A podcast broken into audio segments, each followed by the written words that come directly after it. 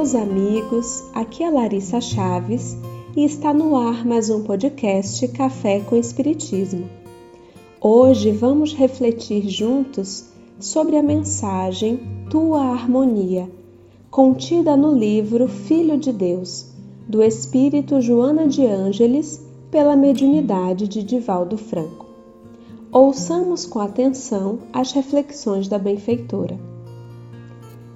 Para que vivas em harmonia com os outros e estes contigo, necessitas manter um programa pessoal, mínimo que seja, indispensável aos resultados felizes.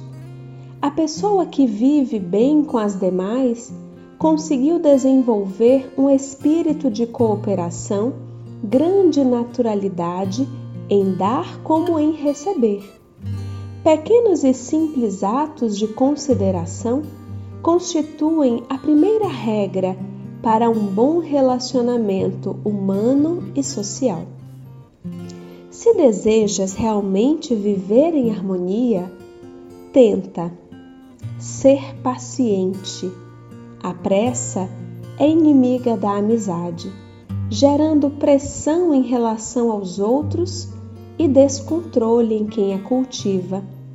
Desse modo, organiza todos os teus momentos de forma que não necessites viver em agitação ou ansiedade, levando insegurança aos demais. Relaxa-te e confia que chegará o teu momento no instante apropriado. Ser caridoso. Todos necessitam de ajuda usa a tua palavra para levantar os ânimos debilitados, estimular as novas lutas. Não critiques nem leves ao ridículo a ninguém, nem mesmo quando em tom de brincadeira. Reparte gentilezas de acordo com as necessidades de cada criatura. Um coração caridoso é uma ilha onde a felicidade reside. Ser amoroso. O teu amor deve alargar-se e não se restringir, diminuindo o campo de ação. No mundo carente, toda baga de amor é como raio de luz, dissipando a treva e apontando o rumo. Rompe os teus bloqueios, teus receios e limites e deixa que o amor te conduza, fluindo de ti para os demais. Cooperando e confiando no bem, tens a diretriz para a tua harmonia em relação a ti próprio e a todos os demais. Enquanto lia as palavras de Joana e as proposições para que possamos viver em harmonia, fui observando que cada frase gerou em meu íntimo respostas emocionais diferentes. Nas propostas que considero já consegui colocar em prática com facilidade, eu sentia sensações agradáveis, alegria de sentir que já estou fazendo alguma coisa. Mas, ao ler as frases que ainda estão mais distantes das minhas ações ou do meu agir espontâneo, senti uma resistência interna e uma vontade de me justificar.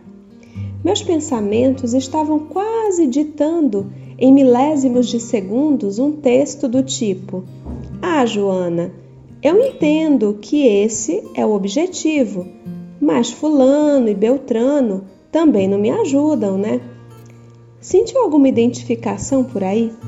Espero que vocês já estejam em melhores condições que eu, mas por aqui percebo que essa resistência que citei é um dos meus empecilhos mais recorrentes na busca de mais harmonia nas relações.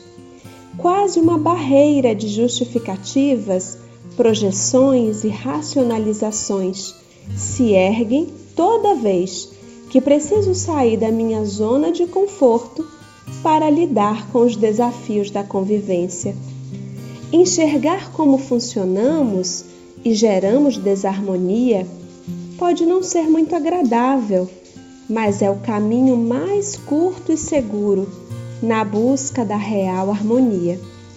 Deixo para vocês uma pergunta que faço com frequência para mim mesma quando percebo minhas próprias barreiras internas erguendo-se para justificar o meu ego.